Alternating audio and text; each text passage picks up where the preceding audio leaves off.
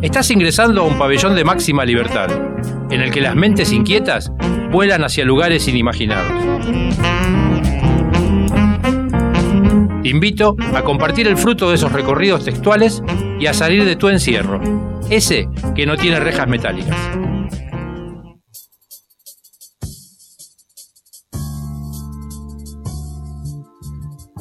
Voy a presentarme. Mi nombre es Juan Raimundo Casas. En realidad, licenciado Juan Raimundo Casas. Economista, 33 años, casado, una hija. Por ahora la primera. Debo confesarles que cuando los que organizan esto me invitaron a hablar aquí, pregunté, ¿por qué? ¿Por qué yo? Pero solo recibí algunas explicaciones vagas. Que mi presencia podía ser valiosa, que era por una causa noble. Bueno, tal vez lo de causa noble fuera dicho con doble sentido, no sé.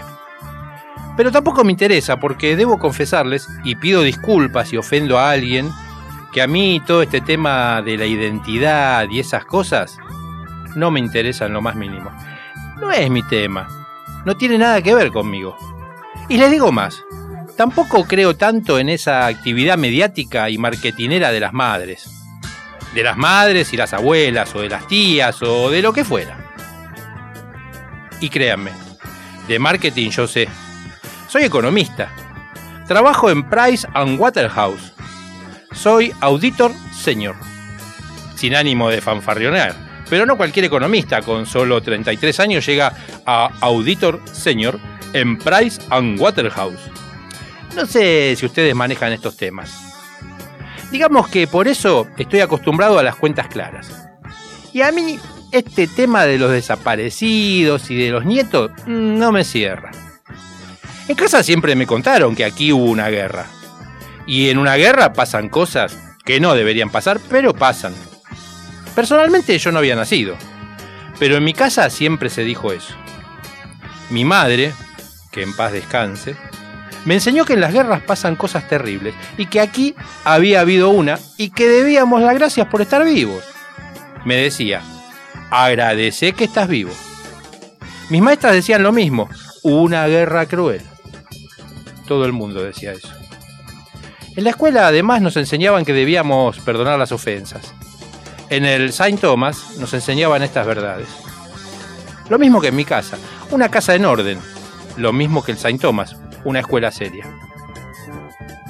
Yo dije que no había nacido. Bueno, es un decir.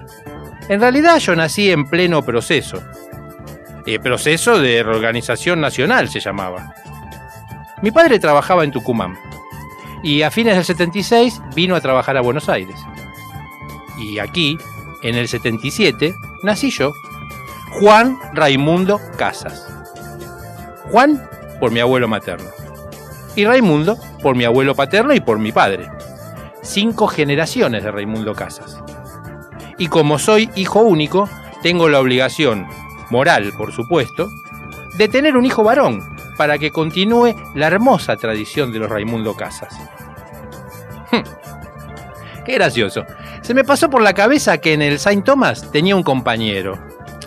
Eh, Marculi, Marconi. Marcuso, Marcuso a veces con los nombres metaro, Marcuso. Era petizo, morocho, muy turro. Y me decía, che, los que nacimos en el 77, ¿no seremos todos hijos de desaparecidos? Vos serás. Yo soy hijo de mis viejos, soy un Raimundo Casas genuino. Sí, pero tus viejos son morochones, tucumanos como yo, y vos sos rubio. ¿Qué te pasó? ¿Te bautizaron con la bandina? Marcuso era realmente un tipo jodido. Se la agarraba conmigo, no sé por qué. Otro día me vino a preguntar por qué yo era hijo único. ¡De locos! Hay millones de hijos únicos. ¿Qué sé yo por qué soy hijo único? Tampoco sé por qué me tuvieron después de 14 años de casado. Yo mismo me lo preguntaba. Pero no tiene nada que ver, no habrán podido, no habrán querido. Mirá si yo hubiese tenido un hermano. ¡Qué embole! O peor, una hermana ni loco. ¿Y por qué viniste a nacer en Buenos Aires y no se quedaron en Tucumán? Bueno, mi viejo era contador. amigo de todos allá, pero lo trasladaron. A cualquiera trasladaban. Y por suerte nací en Buenos Aires y no en la provincia. A lo mejor por eso nací más pálido. Gil. El tipo me rompía mucho las pelotas. A veces me hacía pensar, pero rompía demasiado las pelotas. Les cuento algo para que vean cómo este tipo podía hacerme la cabeza. Mi viejo tenía el hobby de las fotos. Y yo me acuerdo de que estaba en tercer año y una noche me levanté a mirar fotos viejas. Y ahí estaban. Yo se lo dije a Marcuso, somos una familia normal. Tengo 10 millones de fotografías de pibe. De recién nacido, tengo un montón. En brazos de mi vieja, en casa, envuelto en una pañoleta blanca, pura e inmaculada, tomando la mamadera. Pero Marcuso era un hijo de puta. ¿Tienes alguna foto tomando la teta? Sos un turro, Marcuso. ¿Cómo van a sacar una foto con la teta de mi vieja? En esa época no se usaba. Ni yo le saqué a mi mujer con la nena mamando. Y eso que estamos en el siglo XXI. A mí esas cosas no me gustan. Y a mi viejo, ni loco, no sabes. Además, no todas dan la teta. ¿Es pecado acaso no poder dar de mamar? Hablas en pedo, Marcuso, nada más que al pedo. Al final lo rajaron de Saint Thomas. Se peleaba con todos, era un hereje. ¡Chao, Marcuso! Pero tenía la habilidad de decirte cosas que se te metían como alfileres. Ya que tu viejo se le daba por las fotos, seguro que tenés una foto del embarazo de tu vieja, ¿verdad? Y foto de mi vieja embarazada. Se me quedó aquí. Confieso que hubo una época en que se me dio por buscarla. Sí, la busqué, es cierto. Hay fotos de ella, cuando se vinieron de Tucumán. Están fechadas en diciembre del 76. Les dije que mi viejo era el orden personificado. Cada foto con su fecha y lugar. Adela, mi vieja Tucumán, diciembre 1976, decía. Y yo nací en junio del 77. Claro, mi vieja tenía un embarazo de tres meses. Yo pensé, esta es una foto de ella embarazada. No se nota, pero yo estoy allí, adentro, sin ninguna duda. Está clarísimo. ¿Y por qué no hay más fotos hasta junio cuando estoy en casa con la pañoleta? No sé. ¿Qué sé yo? Se le habrá roto la cámara. Se habrá cansado de sacar fotos y para un rato, no sé. ¿Por qué no hay fotos en la clínica? Yo lo pregunté. De eso sí me acuerdo. Yo pregunté en qué clínica. Me dijeron una que ya no está más, eh, por Flores. Y de grande volví a preguntar. Me contestaron de mala manera. No volví a preguntar, ¿para qué? ¿Qué diferencia hay? Pero el hecho de que sea hijo único, que durante 14 años no haya tenido hijos, que mis viejos hayan venido de Tucumán justo para que yo naciera, que ellos fueran amigos de Busi, eh, eran amigos de Busi. Medio Tucumán era amigo de Busi. Que yo saliera medio rubión y que no haya una puta foto de la panza de mi vieja, no quiere decir que yo no sea Juan Raimundo Casas. Sobre todo cuando soy Juan Raimundo Casas. Que cuando falleció mi vieja, la ortía Hortensia haya venido de Tucumán y en el velorio me haya agarrado la mano y me haya repetido con lágrimas en los ojos, hijo, hijo, vos no sabés cuánto te quiso tu madre. Tenés que perdonarla. No podés reprocharle nada. Nada. Nada de nada. ¿Perdonarla de qué, tía? Ella no tiene la culpa. Lo hizo por vos, te salvó. ¿De qué me salvó, tía? Y justo que llega mi viejo la agarra a la tía Hortensia y la saca casi a empujones. Yo era la primera vez que la veía a la tía Hortensia. Ella no había venido jamás, ni nosotros tampoco habíamos ido. Mi viejo estaba sacado. Decía que la tía Hortensia estaba vieja y loca. Quería echar a todos los parientes, tapar el cajón y terminar con el velorio. Se puso como loco, mal, muy mal. Pero ojo, yo también estaba mal. Yo era el hijo. Velaban a mi vieja, era el hijo. Soy el hijo. Me llamo Juan Raimundo Casas. ¿Qué tiene que ver que mi viejo, que tenía el hobby de fotografiarlo todo, no tuviera una puta foto de mi vieja con mi embarazo? Nada. No tiene nada que ver. Que fuera amigo de Bussi, que hablara bien de los militares. Nada. Nada que ver. Que a mí a veces me agarre como una angustia y que a veces me parezca escucharlo a Mancuso es una pelotudez mía, nada más. Nada que ver. Nada. Todas esas cosas son inventos, suposiciones, ficciones, posibilidades, engaños. Cualquier cosa. Nada que ver con la verdad. Ustedes ya lo saben. Se los digo una vez más. Me llamo Juan Raimundo Casas. Cinco generaciones de Raimundo Casas. ¿Está claro? Bien. Es tan simple esta cosa de que yo soy yo. ¿Les podrá entrar esto en la cabeza o es mucho pedir? A ustedes. Sí, a ustedes que están todos como pelotudos escuchándome. ¿Qué mierda esperan? ¿Qué mierda buscan? Lo único que realmente no entiendo es qué carajo estoy haciendo yo aquí.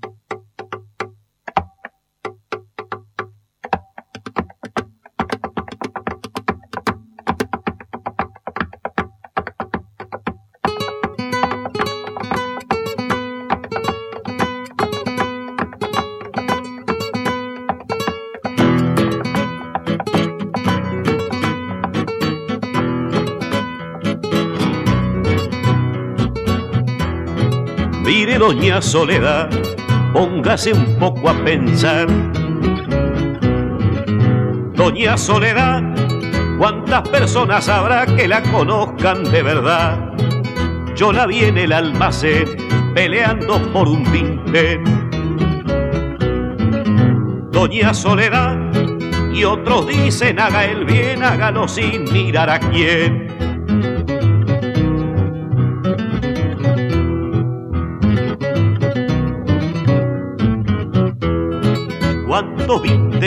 Tendrá sin la generosidad?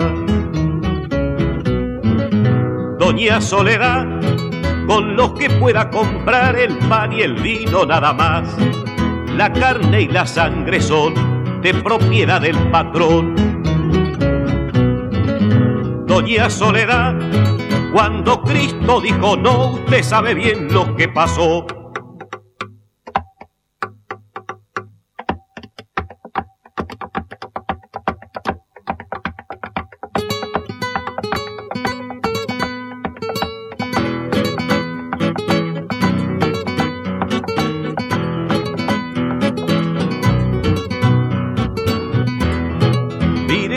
Soledad, yo le converso de más.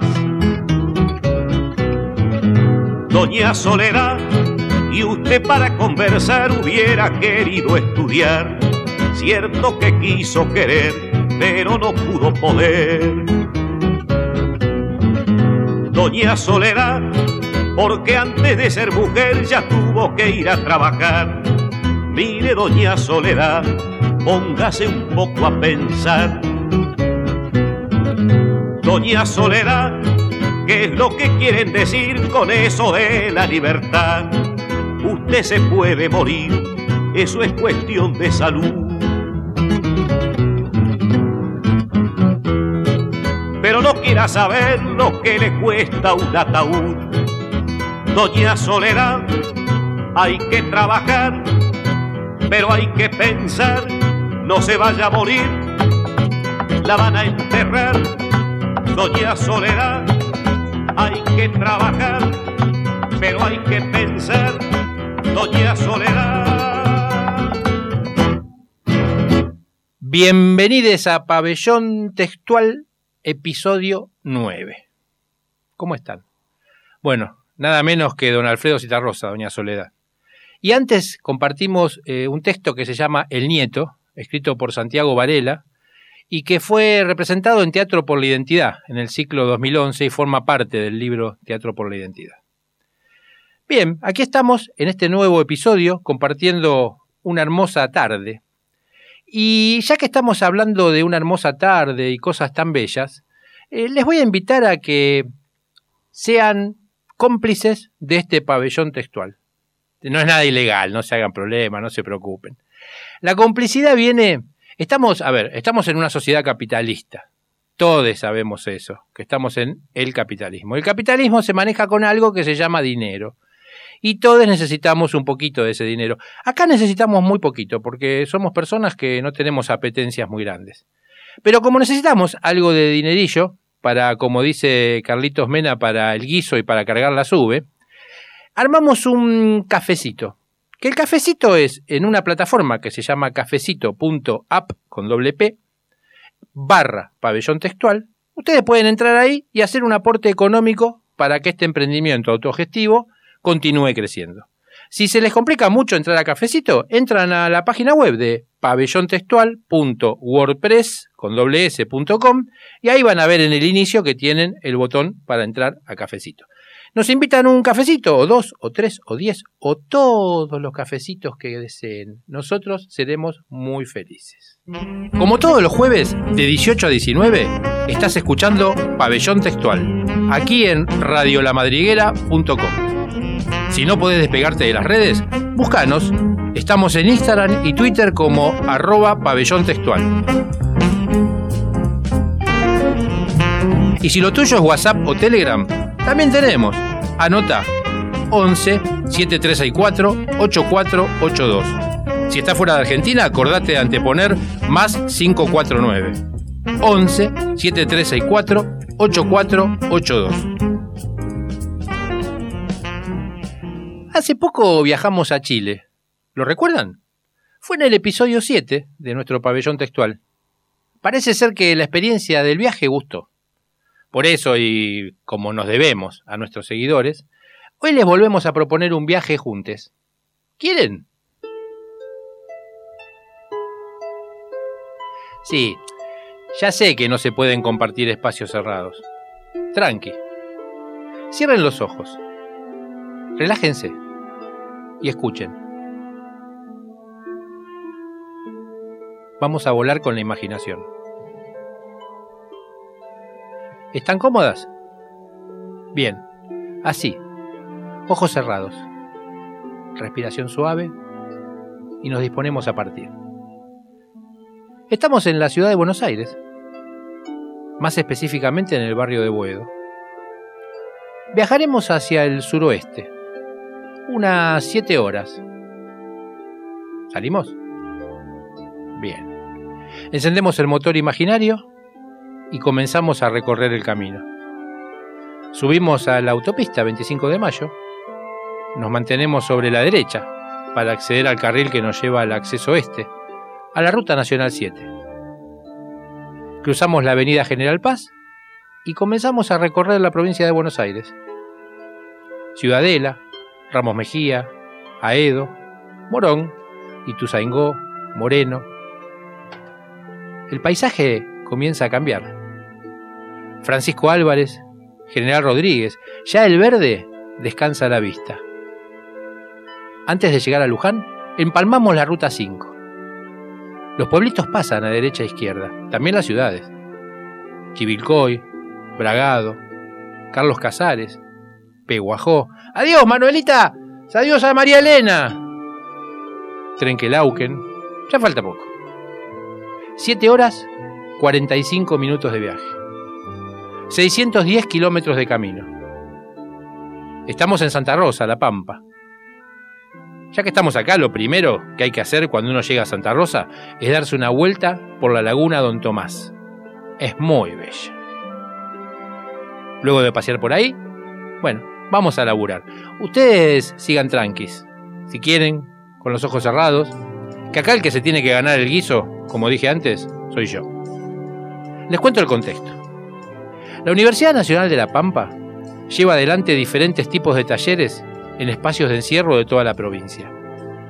En 2020, el Consejo Superior de la Universidad propone, a partir de la creación del Programa Académico Institucional de Educación en Contextos de Privación de Libertad, atender al desarrollo integral de la persona detenida para intentar mejorar su calidad de vida. Esto permitirá planificar, coordinar, organizar, supervisar, y evaluar las acciones eh, que corresponden a las propuestas educativas en este contexto de privación de libertad y abarca carreras universitarias de pregrado, grado, posgrado, también talleres, cursos, seminarios, es muy amplio. Todo esto según lo determine cada facultad de las que forman la Universidad de La Pampa. Además incluirá actividades de extensión culturales, recreativas, artísticas y cursos de capacitación o formación. En los fundamentos del proyecto se indicó que la concepción de la educación como derecho humano es el primer escalón que lleva a reconocer a las personas privadas de su libertad como sujetos de derechos. En Pabellón Textual somos curiosos y nos gusta saber más. Por eso vinimos a charlar con la coordinadora del programa, Daniela Baza, para que nos cuente algo de la historia previa, sobre la propuesta del programa y sobre qué objetivos proyectan alcanzar con él. El programa es de reciente creación, es cierto, a fines del año pasado en realidad, pero bueno, es, el, el, trabajo se viene desarrollando desde hace mucho más tiempo en la universidad. Los talleres de extensión desde hace 6, 7 años, más o menos, pero las actividades académicas, es decir, el cursado de algún que otro estudiante, tiene bastantes más antecedentes en la Facultad de Jurídicas, con la carrera de abogacía, incluso con alguna carrera de humanas. Pero los casos siempre han sido muy puntuales. Por eso justamente el programa es tan importante, porque la oferta de talleres, cursos, no solamente de carreras, sino actividades de extensión o todo lo que puede incluirse dentro del ámbito educativo, incluso talleres de formación profesional, se van a poder eh, sostener en el tiempo, desde el momento que hay un programa que legitima las distintas tareas que, va a ser, que van a hacer las distintas facultades y básicamente porque es un programa que supone una, que la universidad asume políticamente el compromiso de ofrecer alternativas y de cubrir y de asegurar el derecho a la educación de las personas en contextos de encierro. Por eso creo que es fundamental el hecho de que haya un programa donde las distintas actividades después se coordinen y se mm, realicen de manera un poco más organizada y sobre todo, sobre todo, sostenidas en el tiempo. Para un sector que está justamente en encierro, para cualquier grupo que está en encierro, el sostenimiento en el tiempo de las actividades adquiere indudablemente otro carácter, ¿no? Otra, otra significación. Las personas a las que estas actividades les van a llegar, en realidad, es a todas, porque la, la idea es ofrecer talleres, acciones, actividades y que sea voluntaria, es decir, aquellas personas que les interese hacer un taller de derechos humanos o un taller eh, de huertas si llegara a ser el caso de que se ofrezcan, indudablemente va a estar abierto a que se inscriba, que sí tenemos un acceso un poco más restringido, pero vamos a seguir obviamente ofreciéndolo, es a las carreras universitarias o a los talleres o a los contenidos más temáticos, más formativos. Obviamente ahí el número se reduce considerablemente, pero obviamente también es voluntario, depende a aquella persona que quiera estudiar una carrera universitaria, obviamente tiene la posibilidad, son los menos, pero lo que me parece importante es que la opción la tengan, que la universidad asume esta tarea de poder acompañar asistir y acompañar en este proceso que significa ser estudiante universitario desde el encierro y también que los distintos talleres que se ofrezcan van a estar, digamos, para todos aquellos que se quieran anotar. Y cuando digo todos es porque supone llegar a todos los contextos de encierro que hay en nuestra provincia, en la provincia de La Pampa, y esto supone básicamente las cárceles federales, que acá tenemos cárceles para varones, cárceles para mujeres y también de jóvenes, y también para eh, las alcaidías y los espacios provinciales en los cuales también hay personas detenidas o en aquellas otras instituciones que trabajan con problemas de adicciones o problemas de chicos o de jóvenes o de adolescentes en conflicto con, con la ley. Esas instituciones, todas esas instituciones son para nosotros espacios de trabajo y con los cuales la universidad ya ha tenido contacto en el marco del programa. Las personas que brindan esos talleres en general tratamos de que sean docentes, personas formadas en la temática que quieran ofrecer y que esos espacios sean además abiertos y formativos para los estudiantes y graduados de nuestra propia universidad justamente porque creemos que hay un ida y vuelta y también son espacios muy importantes de intercambio. Entonces nos parece que como espacio de, de, trabajo, de vinculación, de relación, de aporte, de resignificación, son también muy útiles para nuestros propios estudiantes. Así que la idea es que esos talleristas sean obviamente también personas que les interese esta cuestión y que se quieran acercar y esto supone a cualquier integrante de la comunidad educativa de la universidad. Y vinculado con la pandemia, bueno, estamos un poco más complicados. Nosotros tenemos sobre todo cárceles federales acá. En las cárceles federales el acceso a los Zooms y demás para hacer las tareas que la universidad ahora hace de manera virtual se complica un poco más que en las provinciales, pero bueno, haciéndoles llegar el material para que no se atrasen, para que puedan avanzar en algunas situaciones un poco más solos, es cierto, pero cuando tenemos posibilidades de llegar con tutorías o con videos o con otro tipo de formatos, también ayudamos y colaboramos y acompañamos ese proceso. La pandemia no eliminó ni posibilitó ni frenó de todo el trabajo, lo complicó un poquito en algunas situaciones y en otras nos obligó a buscar alternativas eh, diferentes, por ejemplo, llegar con otros formatos, es decir, ya que no podemos estar ahí de manera presencial y bueno, llegamos con spot de radios, con programas de radio, con cuadernillos, con revistas. De alguna u otra manera, la idea es no perder ese vínculo que es fundamental. Así que en eso estamos y seguiremos así mientras dure esta pandemia. Escuchamos la voz de Daniela Baza. Ella es coordinadora del programa de educación en contextos de encierro de la Universidad de La Pampa. Y mientras producíamos esta entrevista, conocimos a una estudiante de la universidad que acompaña el trabajo dentro del contexto de encierro de manera activa. Ella es Milagros Larrea y nos responde a una pregunta que le hicimos. ¿Y vos? ¿Qué haces dentro de las cárceles? Hola Mario y audiencia de Pabellón Textual, ¿cómo están? Los saluda Milagros Larrea desde Santa Rosa, capital de La Pampa. Yo tengo 22 años, soy estudiante de la licenciatura en Comunicación Social en la Universidad Nacional y Pública de mi provincia, de acá de La Pampa y estoy a poquitos pasos de terminar mis estudios. A mi trabajo final, mi tesina, la voy a hacer en base a mis experiencias con mujeres, varones, jóvenes y adultos privados de su libertad. Entonces pienso responder a la misma pregunta que hoy me hace Mario. ¿Y esta piba qué hace en las cárceles? Bueno, para empezar yo siempre digo que no soy docente, no soy profe, no voy a enseñar nada y es más lo que ellas y ellos me enseñan a mí que yo a ellos, digamos. Mi aporte en estos contextos de encierro tiene que ver con la comunicación y el diálogo. Cómo desde la escucha, el intercambio y la reflexión se puede generar esa chispa de cambio, de ver el mundo con otros ojos. Ojos que hoy no tengo, yo tampoco tuve en el pasado, porque nunca estuve privada de mi libertad. Y puedo asegurar, en base a mis experiencias, que esos ojos son muy diversos entre sí y hacen lecturas de la realidad diferente, pero misma realidad que transitan, que es el encierro. Como les comentaba, antes de la universidad no había tenido nunca un contacto con una unidad penitenciaria. Lo más cerca había sido caminar por fuera de la cárcel de mujeres, pasar por la vereda y levantar la mirada hacia ese techo, hacia ese mural tan alto. En mi ciudad y por el crecimiento urbano, esta unidad número 13 de mujeres quedó ubicada en la zona céntrica. Alrededor hay una escuela, un parque, un instituto universitario, un barrio. Yo siempre pasaba por afuera y decía, estas negras de mierda ojalá se pudran ahí dentro. Y mira dónde estoy ahora. Aprendí que no hay que escupir para arriba porque te cae. Eso me dijo una mujer privada de su libertad en un taller de género en el 2019, en esa misma cárcel, en la unidad número 13.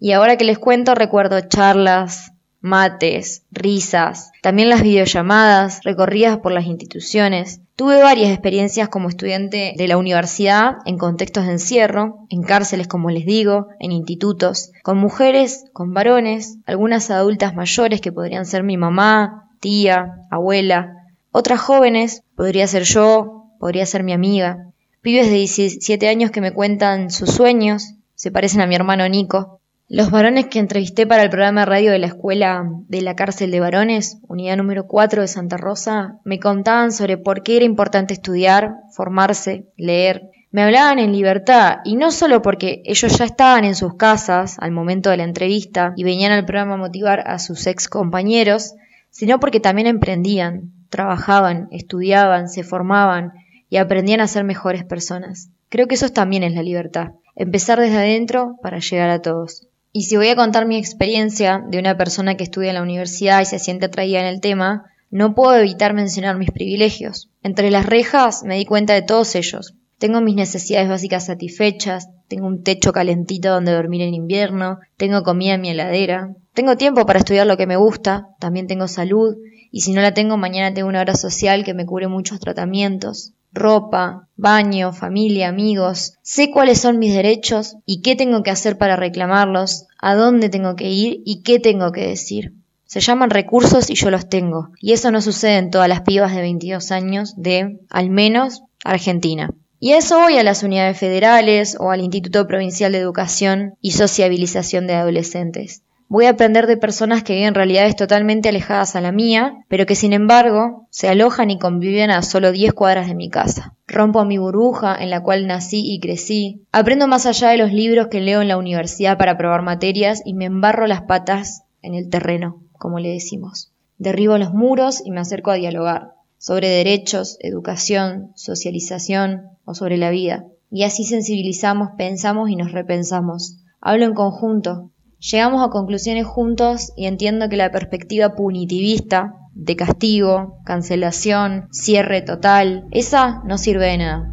Sirve el diálogo, la palabra, la posibilidad de expresarse, eso es libertad y eso es muy valioso en los contextos de encierro. La posibilidad de hablar y de decir en esos lugares toma otra dimensión. Y yo en lo personal cambié mucho. Empecé a pensar, a escribir, a leer más. Conocí muchísimas personas dentro y fuera de la cárcel. Me apasioné, encontré un área en el cual me gustaría trabajar ya graduada como comunicadora social y aunque a veces sé que los espacios son reducidos y me pregunto si lo que hago y el tiempo que dedico sirve de algo, creo que todavía tengo en mente que el cambio es posible. Me dirán que es porque soy joven, que aún tengo energía, pero estoy convencida que con esfuerzo y pasión se moviliza algo dentro de cada persona. Se me encendieron tanto las ganas que por más que me gritaron las excusas, no pude hacer otra cosa que salir a chocarme con la vida. Esa es una frase que me gusta mucho. Entre clases de apoyo de sociología, talleres de derechos humanos, talleres de radio, programas de radio, revistas, entre todo eso aprendí. Y a ir por más conquistas, más espacios ganados, un choque de codo a todos ustedes que me estaban escuchando tan atentamente, desde acá, desde La Pampa, a seguir cuidándose, cuidando a los nuestros, cuidando del sistema de salud también, y bueno, esto ya pasará. Un saludo muy grande. Daniela y Milagros. Dos voces. Dos mujeres que dedican parte de su día al trabajo con personas que habitan el encierro. El de verdad, ese que tiene rejas metálicas.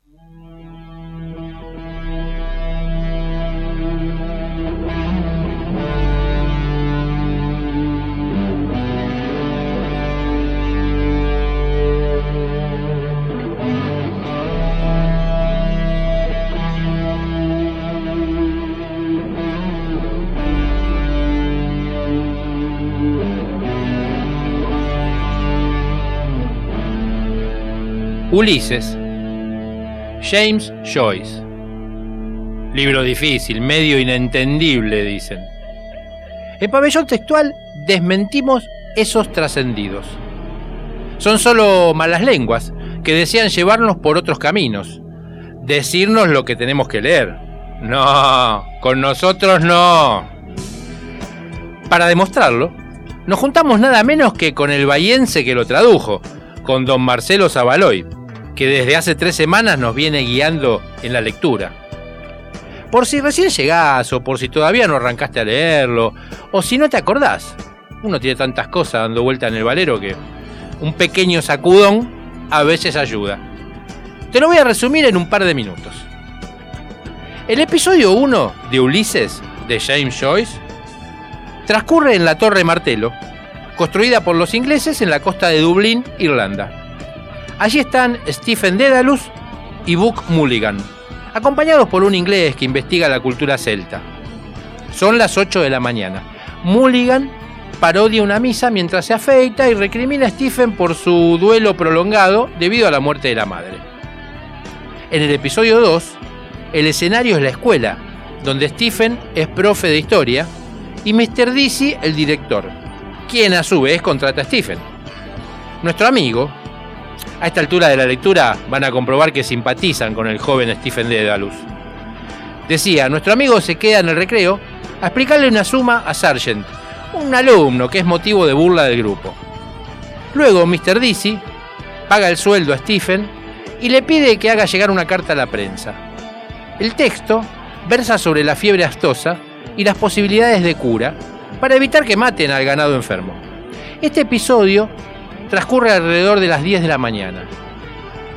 Recordemos que todo el libro refleja un día en la vida de Stephen Dedalus, de Leopold Bloom y de su esposa Molly. Estos dos últimos todavía no aparecieron en la lectura que estamos haciendo. El próximo episodio es el número 3. Va a ser un largo monólogo que transcurre alrededor de las 11 de la mañana. En él, Joyce utiliza diversas expresiones en alemán, italiano, latín y francés. Se lo conoce como el episodio presidido por la filología, que es la ciencia del lenguaje, y en él Don James hace gala de ello. Acá la cosa se complica un poco más, pero a no desesperar porque en nuestra web hemos publicado una pequeña guía de lectura con breves resúmenes de cada episodio que nos ayudan a comprender algunas cuestiones que quizás se nos escaparían en una primera lectura. Eh, la web nuestra, bueno, ya saben, es pabellontextual.wordpress.com y lo buscan en el menú textuales. Ahí van a ver que dice Ulises eh, Guía o Ulises Resumen, no me acuerdo ahora bien. Está claro que Ulises es un libro para leer eh, lápiz en mano e internet cerca. Uno tiene que ir marcando y buscando. Yo lo leo con Wikipedia y el diccionario. Wikipedia, el diccionario, un lápiz negro. A mí me gusta el lápiz afilarlo con cuchillo. No sé a ustedes si usan sacapunta, pero yo uso el cuchillo y después en un tengo yo soy medio maniático. Tengo un papel de lija en el cual le saco un poquito de punta. Bueno, a ustedes qué les importará esto, ¿no? Pero yo hago así. Eh, esto decía que está claro que hay que leerlo con el lápiz en mano y el internet cerca. Esto es lo apasionante, es lo que nos invita a saber más. Bueno, si te interesa esta propuesta y querés comenzar a leer el Ulises, cualquiera de sus ediciones, como dije, podés recurrir al resumen que tenemos en la web, que es muy, muy sintético y que habla episodio por episodio. Ulises, Joyce y Zabaloy. En Pabellón Textual tenemos el gusto de seguir compartiendo el viaje con los tres. Ahora les invito a escuchar un resumen de este episodio 3 de Ulises de James Joyce de la mano de Marcelo Zabaloy, uno de sus traductores al castellano.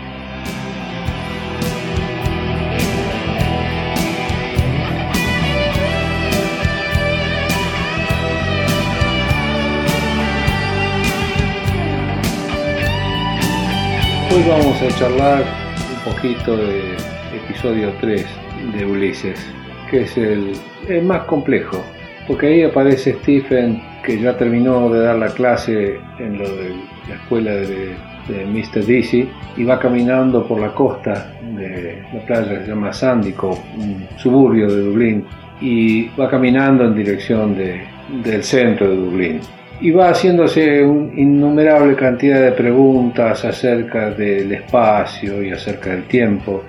Cuando lo lean van a ver, usa términos en alemán, se pregunta si, si el tiempo es el Nacheinander, una cosa que viene después de la otra, y el espacio es el Nebeinander, una cosa que viene siguiendo la otra. Los dos planos de, de lo material. Si lo que eh, cierra los ojos cuando está caminando y se pregunta si todo lo que está existe o depende de que él lo vea. Son todas reflexiones sobre la oscuridad, sobre lo material del mundo visible y, y la experiencia. Es el primer encuentro que tenemos con el Joyce difícil, el Stephen difícil.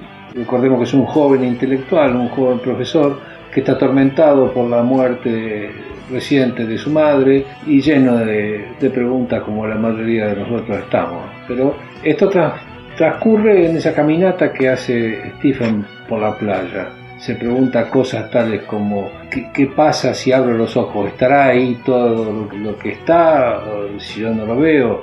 Y bueno, en un momento abre los ojos y, y se dice todo un monólogo interior. Stephen se dice, todo el tiempo estuvieron ahí sin ti, ahora y siempre, por los siglos de los siglos.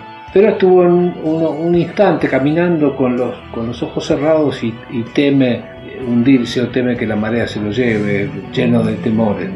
Y en un momento dado abre los ojos cuando ve todo y se deslumbra con el verde del mar y con el sol y con el brillo de las olas y todo ese paisaje hermoso de la costa y, ve una pareja de lo que él llama también en, alemán Frauenzimmer, Es una, un exotismo esto de, usar el, el, alemán, pero el joven Joyce lo usa, Stephen lo usa. Ve una pareja que baja a la playa a lo lejos y que él toma sucesivamente por distintos la ve, ve dos figuritas a lo lejos y, se imagina una pareja de, viejas que vienen con una bolsa y son dos parteras, toda imaginación, que arrastran una bolsa llena de, posiblemente un feto muerto y habla del cordón umbilical que conecta a todos los, los, seres desde el comienzo de la creación y en adelante.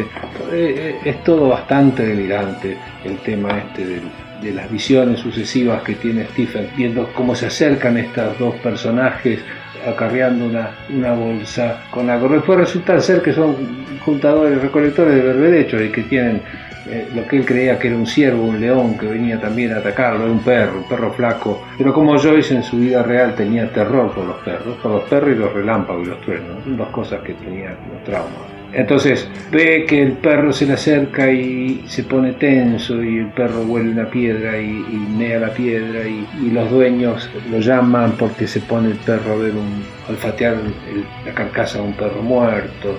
Todo es, como les decía, oscuridad en este episodio 3. Stephen sigue caminando por la costa, observa el mar, piensa en Hamlet, piensa en tantas cosas, piensa en, la cita que tiene a las doce y media con sus compañeros, y piensa si va a ir a lo del tío no va a ir a lo del tío Golding, porque está ahí cerca. Entonces se figura todo un diálogo del tío Golding, Richie Golding sentado en la cama, un borracho que le duelen los riñones por el mal de Bright que tiene, y, su primo que no sé, al padre le dice señor, la miseria de la casa, la ropa de, tendida en los cordeles, todas esas cosas deprimentes lo van sugiriendo que mejor no va a, lo del primo. Eh, cambia, cambia de idea y se sienta en una roca a mirar, a contemplar, a tomar un poco de sol, a hacer una especie de repaso de lo que tiene por delante, de sus pretensiones, del resto del día.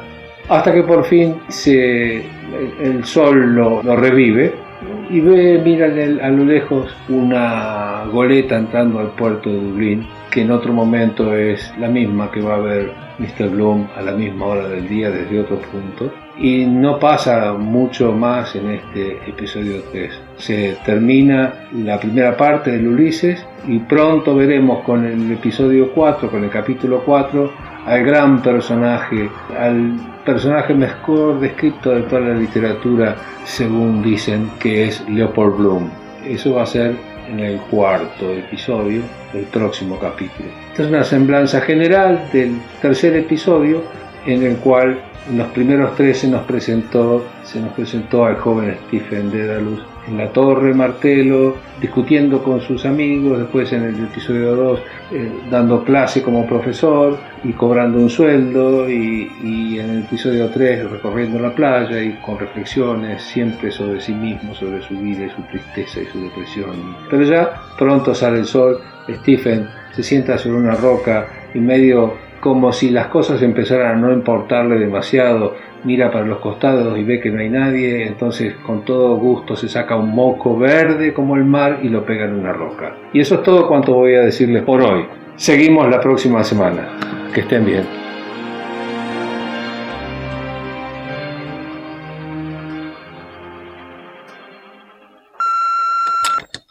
¿Dónde carajo está Tehuel? Salió el 11 de marzo a buscar Se laburo. llama Tehuel de la Torre. Nunca volvió. No lo vieron Todavía no fue a su casa. Pasaron dos ¿Dónde está Tehuel? buscamos. Otro pibe trans desaparece. Tehuel. Se Ganas con los medios Tehuel y su transfobia. ¿Y dónde está Tehuel? Se llama Tehuel de la Torre. Pedimos aparición con vida ya. Nos desaparece. Pasaron 20 días. Nunca volvió. Desaparece. ¿Dónde está? ¿Dónde está Ya Tehuel? 25 días. ¿Dónde carajo está Tehuel? Un mes y no aparece. Más de 70 días y no aparece. Quienes nos escuchan habitualmente ya conocen a la gente del pabellón 4 de la unidad 23 de Florencio Varela. Quienes no nos escuchan habitualmente, bueno, tienen tiempo de conocerlos hoy. Dentro de la cárcel, dentro del encierro, dentro de un pabellón de máxima seguridad, se armó una editorial que es Cuenteros, Verseros y Poetas. No se armó por generación espontánea, obviamente. Hubo una persona que la viene llevando adelante, que la vino remando durante 11 años, que es Alberto Sarlo. Dentro de esta editorial hay varios coordinadores, tienen muchas actividades y hay varios coordinadores, cada actividad tiene el suyo. Y yo me contacto todas las semanas con Nico Almeida. Nico es un copado. Nico es una persona que además está estudiando, está activo con los compañeros, es alguien que incentiva permanentemente a que hagan cosas. Y Nico es quien todas las semanas nos envía algo desde el pabellón 4 para compartir con ustedes. Hoy vamos a compartir eh, primero un texto y una pequeña presentación de Pablo y después vamos a compartir algo de Kevin. Les invito a escucharlo. Ah, una cosa, antes que de escucharlo. Eh, para, también para quienes no nos escuchan siempre. Cuando ustedes escuchen un audio de estos que se escucha no tan bien, o con ruidos de fondo, gente cantando, o golpes, es porque están grabados dentro de la cárcel. Y es el contexto en el cual vive esta persona. No se puede aislar en un estudio como estamos nosotros para grabarlo y que salga pipí cucú. Sale con la crudeza de la realidad de la vida misma.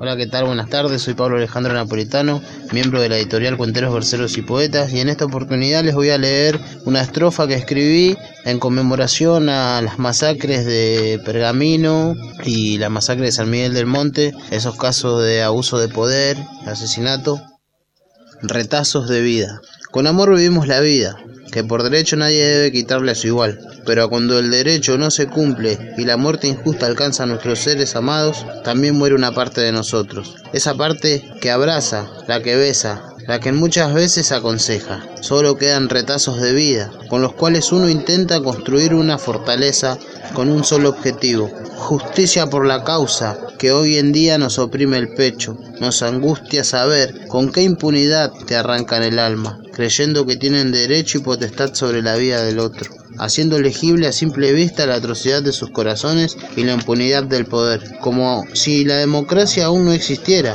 o si existiera para algunos, mientras que para los demás solo quedarán retazos de vida.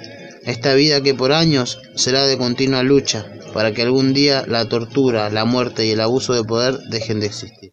Me dejó pensando, Pablo. Recién lo, ya lo había escuchado, pero lo vuelvo a escuchar y digo, y me pregunto, es algo que me pregunto permanentemente, ¿la democracia existe? Y si existe, como dice Pablo, ¿para quién existe? ¿Existe para todos por igual?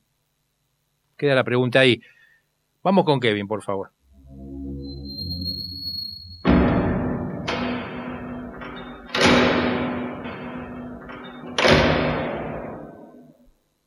Hola, buenos días queridos oyentes, mi nombre es Kevin, me presento, estoy alojado en la unidad 23 Florencio Varela, soy integrante del pabellón 4 y la editorial Cuenteros, Verseros y Poeta y escritor. La abuela María, ¿cómo olvidarme de las mañanas cuando me levantaba junto a mi abuela? E íbamos al corral de las vacas a ordeñar las lecheras. A lo lejos, en el horizonte se alcanzaba a ver el sol salir y oír el cantar de los pájaros que alegraban el amanecer.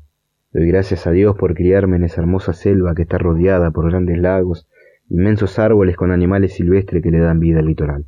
Nuestra casa estaba hecha de paredes de barro y techo de zinc. En pocas palabras, es decir, vivíamos en una choza, pero mi abuela y yo éramos felices. Durante el día trabajábamos en la cosecha del tabaco, el maíz o el algodón. Eso producía el único ingreso económico que teníamos una sola vez por año. Sí, fue muy duro vivir la vida en esas condiciones, pero lo bueno de vivir en la selva es que podíamos criar diferentes tipos de animales de corral, como chanchos, gallinas patos y ovejas. Estas especies que criábamos y podíamos vender nos servían para comprar mercadería, la harina para las tortas fritas y lo más importante, los útiles para mí que iba a la escuela. Los fines de semana me quedaba a dormir en la casa de mi tío abuelo, Mario y mi tía Teresa.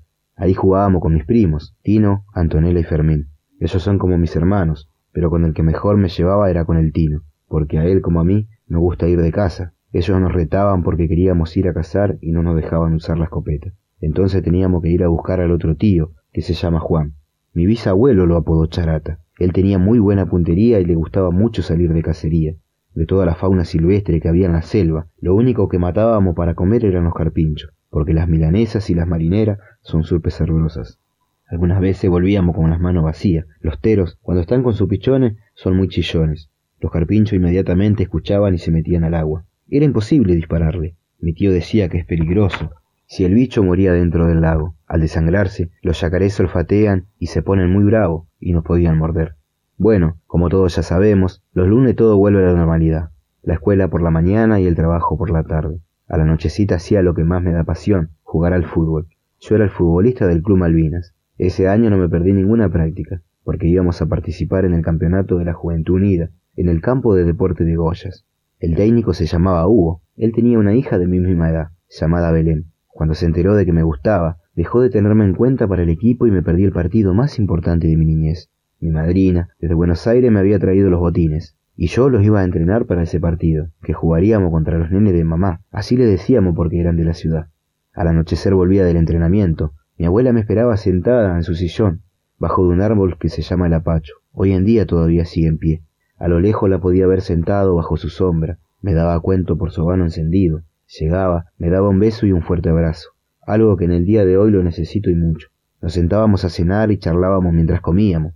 Me contaba sus preocupaciones y también sus proyectos. Me decía que su sueño era que vivamos en una casa de material, con luz y agua, porque no la teníamos. Pero un día inesperado recibió la noticia de su vida. Por la radio pasó una lista de todas las personas que tenían su jubilación en trámite. Lo recuerdo perfectamente. En la anteúltima de la lista estaba ella. Se puso muy feliz. La suerte ahora estaba de nuestro lado. Como por arte de magia, de a poco fuimos saliendo adelante hasta cumplir con cada uno de nuestros sueños. Lo primero fue tener nuestra casa propia, con las rosas que a ella tanto le gustaban. Fue muy lindo vivir esas experiencias inolvidables para mi memoria. Hoy en día, cuando vuelvo en las vacaciones, disfruto de los frutos de tanto sacrificio. Y después de comer, aún me acuesta a descansar bajo la sombra del viejo apacho, aunque mi abuela ya no esté. Pabellón textual. Mentes inquietas en libertad.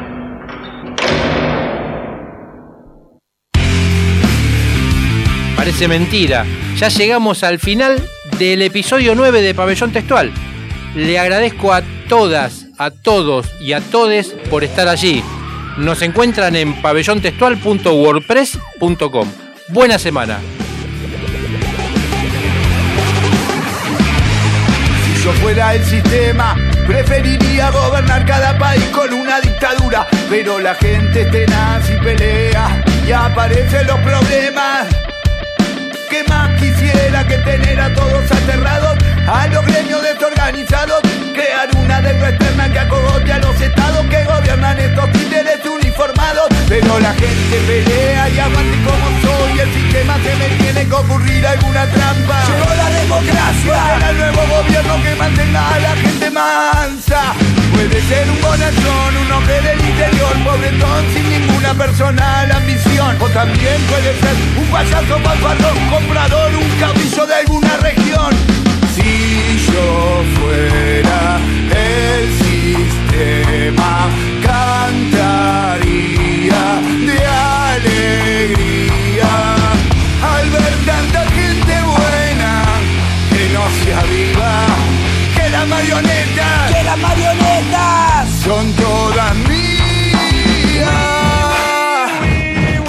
Cuando el pueblo sale a la calle y se da que a la clase media no le alcanza, se inclina la balanza hacia la lucha por la huelga, reivindicaciones de la clase obrera. Pero yo soy un sistema y no me asustan los problemas. Saco un títere de la galera. Al que le crean, al que le crean. Y vuelvo a meter a la gente en la cueva. Un izquierdista, un casi zurdo, un demagogo, un del discurso. ¿Qué más quisiera tener a tantos potenciales luchadores guardados en la guantera? Montar negocios, saquear los bosques, matar los lagos, gobernar para los bancos. Mafia policiales, mafia en todos lados, mafia que protegen los negocios del Estado. Si yo fuera el sistema, cantaría.